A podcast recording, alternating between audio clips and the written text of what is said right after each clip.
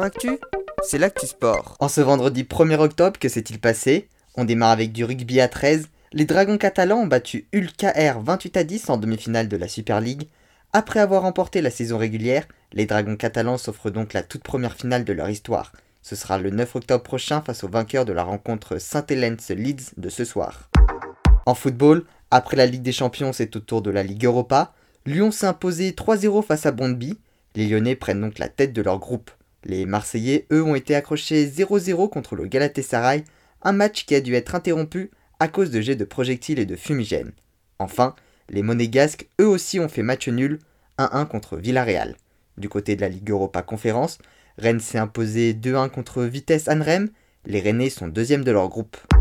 En basket, c'est la première journée de l'Euroleague, le tout premier match de Monaco dans la Ligue européenne. Ils se sont imposés 75 à 63 face au Panathinaikos, l'équipe grecque six fois vainqueur de la Ligue.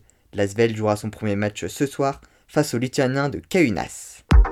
En handball, troisième journée de la Ligue des Champions, belle victoire de Montpellier 37 à 30 face à Kiel, l'équipe allemande tenante du titre. Les Montpelliérains remontent donc à la cinquième place de leur groupe.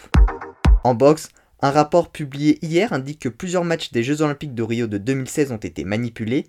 Parmi eux, les parcours de Tony Yoka et de Sofiane Oumina, le premier champion olympique le second vice-champion olympique au Brésil, y sont décrits. Ils auraient été avantagés. À voir dans les prochains jours et dans les prochaines semaines si de nouvelles découvertes sont dévoilées. En tennis, Gaël Monfils s'est qualifié pour la demi-finale du tournoi de Sofia après avoir battu l'italien Gianluca Major 6-2-6-2 en 49 minutes seulement. En roller artistique, Serena Giro a été sacrée championne du monde. Enfin en tir sportif, Océane Muller confirme sa place parmi les meilleures mondiales, cinquième à Tokyo, elle a été sacrée championne du monde junior du tir à la carabine à 10 mètres. Voilà pour les activités du jour, à demain dans Sport Actif.